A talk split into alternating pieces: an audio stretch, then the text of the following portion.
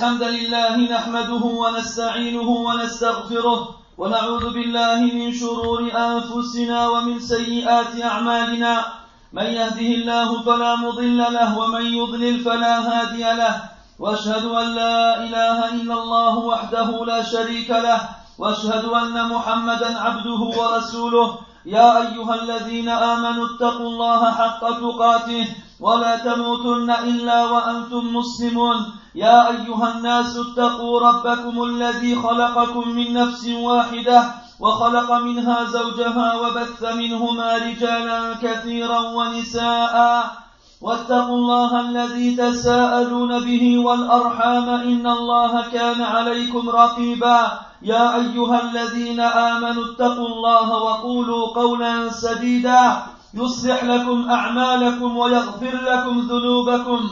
ومن يطع الله ورسوله فقد فاز فوزا عظيما. أما بعد فإن أصدق الحديث كتاب الله وخير الهدي هدي محمد صلى الله عليه وسلم وشر الأمور محدثاتها وكل محدثة بدعة وكل بدعة ضلالة وكل ضلالة في النار. أما بعد عباد الله إن ربنا سبحانه واسع العطاء ومنه جزيل الإحسان ومن فضل الله تعالى وحكمته أن فضل بعض الأشياء على بعض. فعن الأنبياء يقول سبحانه تلك الرسل فضلنا بعضهم على بعض. وعن غيرهم من البشر يقول تعالى انظر كيف فضلنا بعضهم على بعض. ولله سبحانه أن يختص بفضله من يشاء من عباده وله سبحانه أن يفضل بعض الأزمان على بعض وأن يخصها بمزيد عناية وكرم. ومن ذلك ما اختص به شهر محرم فهو شهر عظيم مبارك وهو أول شهور السنة الهجرية وأحد الأشهر الحرم وأحد الأشهر الحرم التي قال الله تعالى فيها. إن عدة الشهور عند الله اثنا عشر شهرا في كتاب الله. يوم خلق السماوات والأرض منها أربعة حرم. ذلك الدين القيم فلا تظلموا فيهن أنفسكم. روى البخاري رحمه الله عن أبي بكرة رضي الله عنه أن النبي صلى الله عليه وسلم قال السنة اثنا عشر شهرا منها أربعة حرم ثلاثة متواليات. ذو القعدة وذو الحجة والمحرم ورجب مضر الذي بين جمادى وشعبان. وقال عز وجل فلا تظلموا فيهن أنفسكم أي في هذه الأشهر المحرمة لأنها آكد وأبلغ في الإثم من غيرها. فعن ابن عباس رضي الله عنهما في قوله تعالى فلا تظلموا فيهن أنفسكم اختص من ذلك أربعة أشهر فجعلهن حراما. وعظم حرماتهن وجعل الذنب فيهن أعظم والعمل الصالح والأجر أعظم. انتهى كلامه رضي الله عنه. ومن فضائل شهر المحرم أنه يستحب الإكثار من صيام النافلة في هذا الشهر. ففي صحيح مسلم عن أبي هريرة رضي الله عنه أن النبي صلى الله عليه وسلم قال أفضل الصيام بعد رمضان شهر الله المحرم. وأفضل أيامه اليوم العاشر أيها الإخوة فقد صامه النبي صلى الله عليه وسلم وأمر بصيامه. ففي الصحيحين وغيرهما عن ابن عباس رضي الله عنهما قال قدم النبي صلى الله عليه وسلم المدينة فرأى اليهود تصوم يوم عاشوراء. فقال عليه الصلاة والسلام ما هذا؟ قالوا هذا يوم صالح. هذا يوم نجى الله تعالى بني إسرائيل من عدوهم فصامه موسى شكرا لله تعالى. قال صلى الله عليه وسلم فأنا حق بموسى منكم ونحن نصومه تعظيما له. فصامه وأمر بصيامه. وقد كان صوم يوم عاشوراء واجبا في أول الإسلام ثم نسخ الوجوب وبقي الاستحباب. جاء في صحيح مسلم عن ابن مسعود رضي الله عنه أنه قال لما فرض رمضان ترك عاشوراء. أما عن فضل صيام يوم عاشوراء فيخبرنا ابن عباس رضي الله عنهما كما في صحيح البخاري. قال ما رأيت النبي صلى الله عليه وسلم يتحرى صيام يوم فضله على غيره إلا هذا اليوم يوم عاشوراء. وهذا الشهر يعني شهر رمضان. وروى مسلم عن أبي قتادة الأنصاري رضي الله عنه أن النبي صلى الله عليه وسلم قال صيام يوم عاشوراء إني أحتسب على الله أن يكفر السنة التي قبله. وهذا من فضل الله علينا أيها الإخوة أن أعطانا بصيام يوم واحد تكفير ذنوب سنة كاملة. والله تعالى ذو الفضل العظيم. ولكن صيام عاشوراء ماذا يكفر؟ قال أهل العلم إنه يكفر الذنوب الصغائر فقط. أما الكبائر فلا تكفرها إلا التوبة وقبولها. ولما كان من هدي النبي صلى الله عليه وسلم حرصه على مخالفة الكفار في عبادتهم وأعمالهم أمر النبي صلى الله عليه وسلم بصيام اليوم التاسع مع العاشر. ففي صحيح مسلم عن ابن عباس رضي الله عنهما قال حين صام رسول الله صلى الله عليه وسلم يوم عاشوراء وأمر بصيامه قالوا يا رسول الله إنه يوم تعظمه اليهود والنصارى. فقال رسول الله صلى الله عليه وسلم فإذا كان العام المقبل إن شاء الله صمنا اليوم التاسع. فاحتسبوا أيها المؤمنون وارغبوا في صيام عاشوراء رجاء أن تشملكم رحمة الله عز وجل ومغفرته. وجددوا لله تعالى التوبة في كل حين. أيها الناس إنكم قد ودعتم عاما ماضيا شهيدا واستقبلتم عاما مقبلا جديدا. فليت شعري ماذا أودعتم في العام الماضي؟ وماذا تستقبلون به العام الجديد؟ اقترب للناس حسابهم وهم في غفلة معرضون. إياك والغفلة أيها الله الساهي الساهي كأنك بالعمر قد انقرض وهجم عليك المرض وفات كل مراد وغرض. وإذا بالتلف قد عرض أخاذا لقد كنت في غفلة من هذا. شخص البصر وسكن الصوت ولم يكن التدارك للفوت ونزل بك ملك الموت. فسامت الروح وحازا لقد كنت في غفلة من هذا. عالجت أشد الشدائد فيا عجبا مما تكابد. كأنك قد سقيت سم الأساود فقطع أفلاذا لقد كنت في غفلة من هذا. بلغت الروح إلى التراقي ولم تعرف الراقي من الساقي ولم تدر عند الرحيل ما تلاقي. عياذا بالله عياذا! لقد كنت في غفلة من هذا. ثم درجوك في الكفن وحملوك إلى بيت العفن على العيب القبيح والأفن. وإذا الحبيب من التراب قد حفن وصرت في القبر جذاذا. لقد كنت في غفلة من هذا. وتسربت عنك الأقارب تسري تقد في مالك وتفري وغاية أمرهم أن تجري دموعهم رذاذا. لقد كنت في غفلة من هذا. قفلوا الأقفال وبضعوا البضاعة ونسوا ذكرك يا حبيبهم بعد ساعة. وبقيت هناك إلى أن تقوم الساعة لا تجد وزرا ولا معاذا. لقد كنت في غفلة من هذا. ثم قمت من قبرك فقيرا. لا تملك من المال نقيرا. وأصبحت بالذنوب عقيرا. فلو قدمت من الخير حقيرا. صار ملجأ وملاذا. لقد كنت في غفلة من هذا. ونصب الصراط والميزان وتغيرت الوجوه والألوان ونودي شقي فلان ابن فلان وما ترى للعذر نفاذا لقد كنت في غفلة من هذا.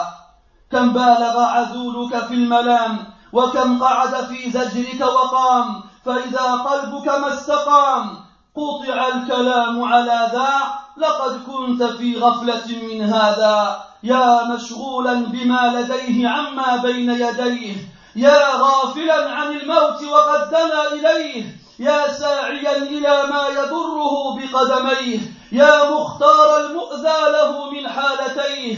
يأمن الدهر وقد رأى صرفيه. كم عاين ميتا لو اعتبر بعينيه. إنما أغار على على يديه أينفعه يوم الرحيل دمع يملأ خديه. يا من يصير عن قليل إلى حفرة تنبه لنفسك من هذه السكرة. لو أنك تذكرت لحدك يا عجبا كيف أنس بالدنيا مفارقها. وأمن النار واردها كيف يغفل من لا يغفل عنه. كيف يفرح بالدنيا من يومه يهدم شهره. وشهره يهدم سنته وسنته تهدم عمره كيف يلهو من يقوده عمره إلى أجله وحياته إلى موته. يقول الله عز وجل أفرأيت إن متعناهم سنين ثم جاءهم ما كانوا يوعدون ما أغنى عنهم ما كانوا يمتعون. يا ابن العشرين يا ابن العشرين كم مات من أقرانك وتخلفت؟ يا ابن الثلاثين أدركت الشباب فما تأسفت يا ابن الأربعين ذهب الصبا وأنت على اللهو وأنت على اللهو قد عكفت. يا ابن الخمسين أنت زرع قد دنا حصاده. لقد تنصفت المئة وما أنصفت. يا ابن الستين هيا قدمت يا ابن الستين هيا هيا هيا إلى الحساب فأنت على معترك معترك المنايا قد أشرفت. يا ابن السبعين ماذا قدمت وماذا أخرت؟ يا ابن الثمانين لا عذر لك فقد أعذرت. انتبه أيها الغافل يا عبد الله كم يوم غابت شمسه وقلبك غائب وكم ظلام أسبل ستره وأنت في عجائب. وكم أسبغت عليك نعمة وأنت للمعاصي تواثب وكم صحيفة قد ملأها بالذنوب الكاتب وكم ينظر وكم ينذرك سلب رفيقك وأنت لاعب. يا من يأمن الإقامة قد زمت الركائب. أفق من سكرتك قبل حسرتك على المعايب. وتذكر نزول حفرتك وهجران الأقارب. وانهض عن بساط الرقاد وقل أنا تائب. وبادر تحصيل الفضائل قبل فوت المطالب. فالسائق حثيث والحادم جد والموت طالب. بارك الله لي ولكم في القرآن العظيم ونفعني وإياكم بما فيه من, بما فيه من الآيات والذكر الحكيم. أقول ما تسمعون وأستغفر الله فاستغفروه إنه هو الغفور الرحيم.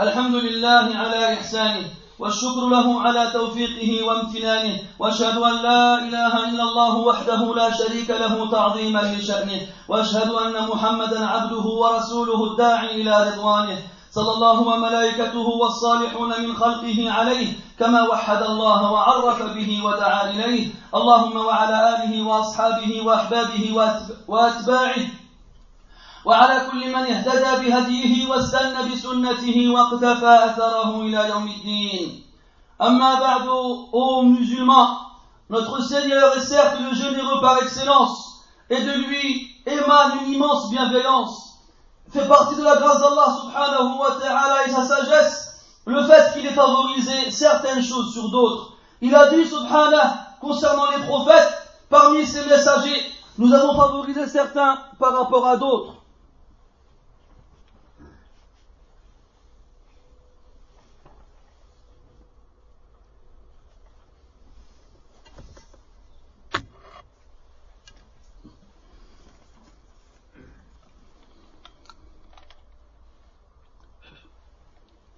فين هو المؤذن سلمنا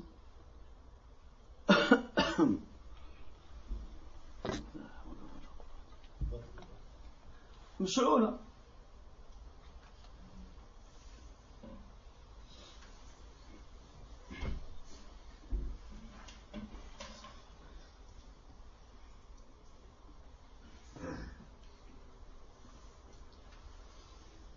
حسبنا الله ونعم الوكيل.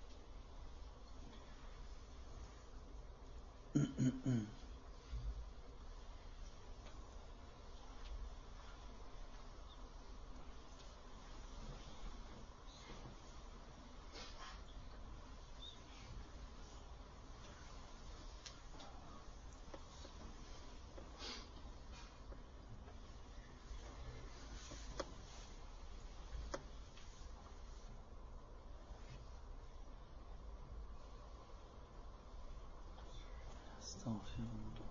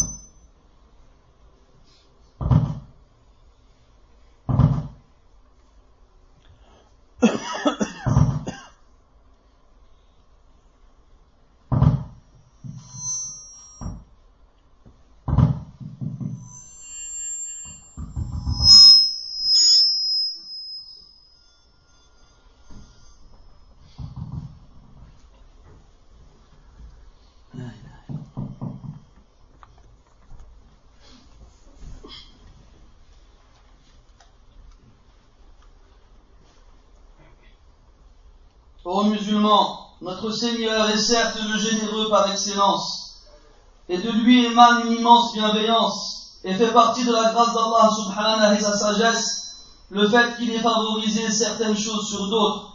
Il a dit subhanahu concernant les prophètes, parmi ces messagers, nous avons favorisé certains par rapport à d'autres. Quant au commun des mortels, il a dit subhanahu, regarde comment nous avons favorisé certains par rapport à d'autres.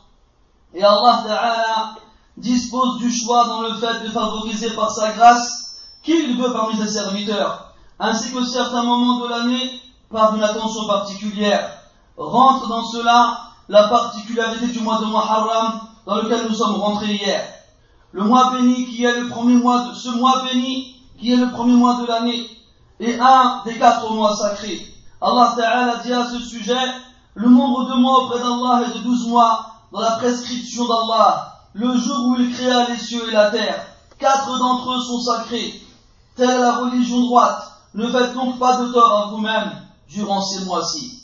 Al-Bukhari rapporte d'après Abu Bakr anhu que le prophète sallallahu alayhi wa sallam a dit L'année est composée de douze mois, dont quatre sacrés. Trois d'entre eux se suivent, Dhul Qi'dah, Dhul Hijjah et Muharram. Quant au, mois de Rajab, que seule la tribu de Mudar considéré comme sacré avant l'islam, il se trouve entre Jumada et Sha'ban. Ibn Abbas radiallahu anhu a commenté le verset où Allah Ta'ala dit Ne faites donc pas de tort à vous-même durant ces mois-ci en disant Allah a favorisé ces quatre mois en les rendant sacrés et en accentuant la gravité de ce qui est interdit en temps normal. C'est pour cela que le péché commis sera plus grave durant ces mois-ci, tout comme les bonnes actions seront plus grandes.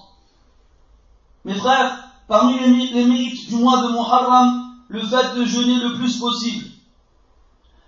Muslim rapporte après Abu Huraira anhu que le prophète sallallahu alayhi wa sallam a dit Le meilleur des jeûnes après celui du mois de Ramadan est celui du mois d'Allah, Muharram. Et le meilleur des jours de ce mois-ci est le dixième. Le prophète sallallahu alayhi wa sallam l'a jeûné et a ordonné aux musulmans d'en faire de même. Al-Bukhari et Muslim rapportent après Ibn Abbas radiallahu anhuma cette parole. Lorsque le prophète sallallahu alayhi wa sallam est arrivé à Médine, il a vu que les juifs jeûnaient le dixième jour de Muharram. Il leur dit alors, alayhi salatu wassalam, pourquoi faites-vous cela? Ils répondirent, c'est un jour particulier. Il s'agit du jour dans lequel Allah sauva les fils d'Israël de leurs ennemis. Moussa le jeûna alors en guise de reconnaissance envers Allah. Le prophète répondit alors, alayhi salatu wassalam, je suis plus, digne de suivre Moussa que vous, mais nous, le jeûnerons en guise de glorification envers Allah. Il le jeûna alors et ordonna de le jeûner. Au début de l'islam, jeûner Ashura était obligatoire. Cette obligation fut alors abrogée par la suite, mais le jeûne de ce jour-ci resta recommandé. Muslim rapporte après Ibn Mas'ud anhu cette parole où il dit lorsque le jeûne du mois de Ramadan fut légiféré, l'obligation de jeûner Ashura fut abrogée. Quant au mérite de jeûner Ashura, Al-Bukhari rapporte après Ibn Abbas radiallahu anhuma, je n'ai pas vu le prophète sallallahu alayhi wa sallam faire plus attention à jeûner un jour plus qu'un autre que le jour de Ashura, ainsi que le mois de Ramadan. Et Muslim rapporte après Abu Qatada radiallahu anhu que le prophète sallallahu alayhi wa sallam a dit, le jeûne du jour de Ashura je compte sur Allah pour qu'il expie par cet acte les actions commises durant l'année précédente. Et ceci est certes une grâce de la part d'Allah subhanahu wa ta'ala sur nous d'expier les péchés de l'année passée entière par le jeûne d'un seul jour. Et certes Allah est le détenteur de la grâce immense.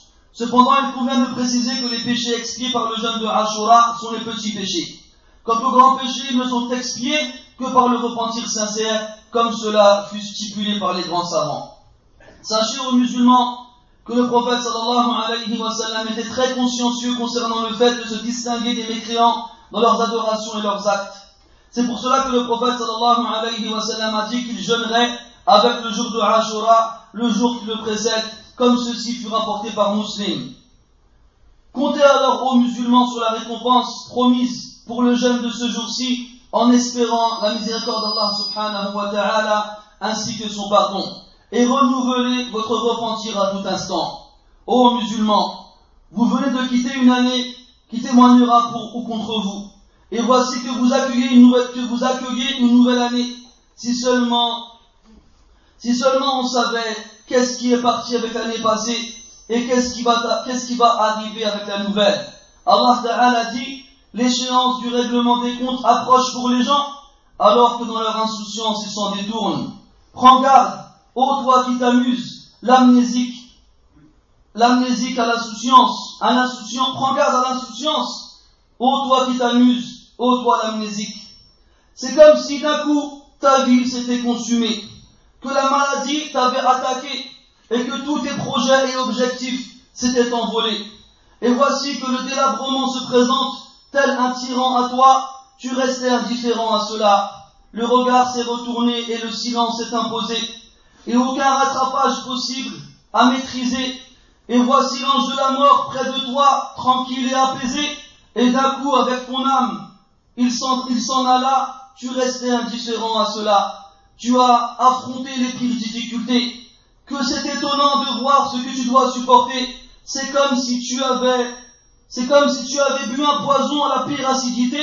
Il te découpe en morceaux ici et là. Tu étais indifférent à cela. Voici l'âme qui traverse la trachée, et tu ne distingues plus le médecin de celui qui t'aide à marcher, et tu ignores après ce voyage de quoi tu vas te rapprocher, qu'Allah nous éloigne de ce qui nous, de nous effraiera, tu étais indifférent à cela. Ensuite, ils te firent revêtir ton linceul, et t'emmenèrent vers un trou où tu resteras seul, là où t'as dévancé ton aïeul, et voici que dans la tombe on t'installa tu restais indifférent à cela. Et maintenant tes proches te quittent, et ta fortune entre leurs mains sera détruite.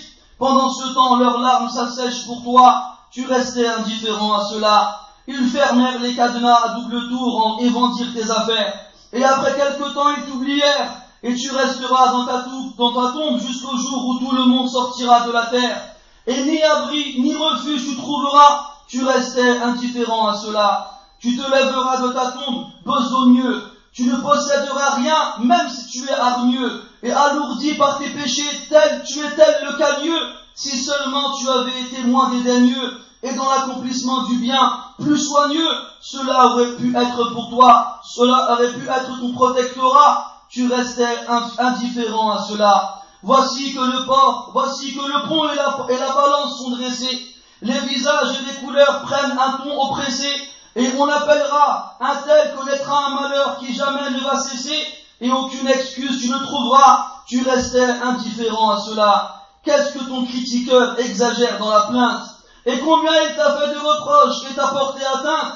Et avec cela, ton âme n'a pas été sainte, et ainsi la parole s'arrêta, tu restais indifférent à cela. Ô toi qui es préoccupé par ce qu'il y a devant lui et oublie ce qu'il attend, ô insouciant face à la mort, alors que vers toi elle se rend, ô toi qui vas vers ce qui te nuit, en courant, ô toi, ô toi qui fais toujours le mauvais choix sans même être hésitant, ô toi qui bientôt va t'installer dans un trou béant, prends garde et sors de ce sommeil assourdissant. Si seulement tu pensais à cette tombe qui t'attend, qu'est-ce que c'est étonnant de voir comment prendre, ce bas monde comme compagnon alors qu'on va forcément le quitter. Comment ne pas craindre l'enfer alors qu'on va y être transporté? Que c'est étonnant d'être réjoui par ce bas monde alors qu'une journée effrite le mois, que le mois détruit l'année sans moi, et que l'année ébranle ta vie, ô toi qui n'a à la bouche que moi, moi, moi. Allah Ta'ala dit, vois-tu, si nous leur permettions de jouir des années, durant, et qu'ensuite leur arrive ce dont on, de ce dont on les menaçait, les jouissances qu'on leur a permises ne leur serviraient à rien. Ô toi qui as 20 ans, combien de tes amis du, même âge sont morts et t'ont laissé? Ô toi qui as 30 ans, ta jeunesse te quitte et tu ne, tu ne t'es pas attristé.